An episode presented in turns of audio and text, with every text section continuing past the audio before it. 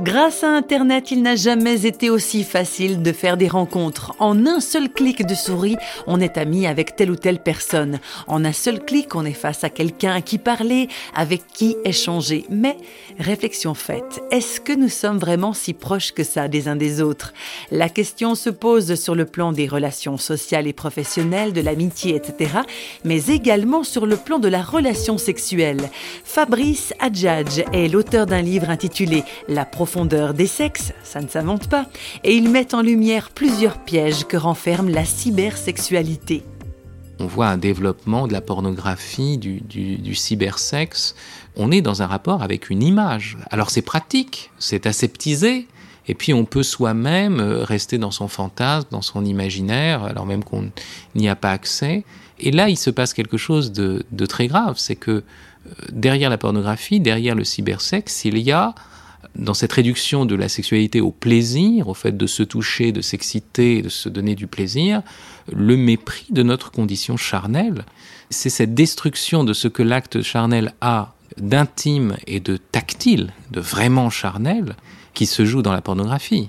Et le drame, il est là. Le problème de la pornographie, c'est pas la nudité, puisqu'on pourrait très bien montrer des corps nus et que ce soit beau et que ce soit merveilleux. Tout un art le fait. Euh, moi qui suis un grand admirateur de Rubens, je ne dédaigne pas du tout les, nudités euh, charnelles. Et d'ailleurs, euh, Jean-Paul II a écrit un très beau texte sur la nudité dans l'art. Il disait, voilà, il y a une nudité qui fait du corps nu une, proie, un objet marchand.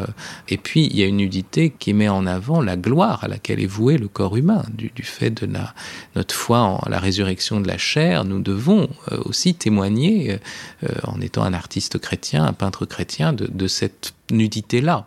Et ça renvoie à du visible ou à, cet au-delà du visible. Donc on est dans l'ordre du visible et du spirituel d'emblée.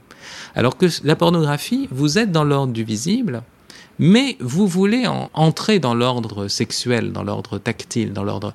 Et donc vous êtes dans une escroquerie. C'est ça le problème de la pornographie. C'est pas la nudité c'est une nudité visible qui veut passer pour du charnel, alors que ça n'est pas ça. Qui veut passer pour de l'intime, alors que c'est sous des projecteurs. Qui veut passer. Donc il y a une usurpation. Et c'est ça qui fait, le, on pourrait dire, le scandale essentiel de la pornographie.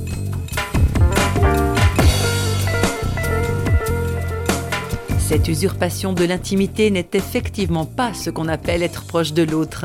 Pour parler de la relation sexuelle dans la Bible, on trouve souvent l'expression connaître. Fabrice Adjadj explique que l'usage de ce verbe connaître n'est pas anodin.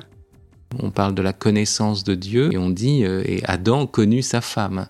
Donc le même terme en hébreu vaut aussi bien pour la connaissance spirituelle que pour la connaissance sexuelle.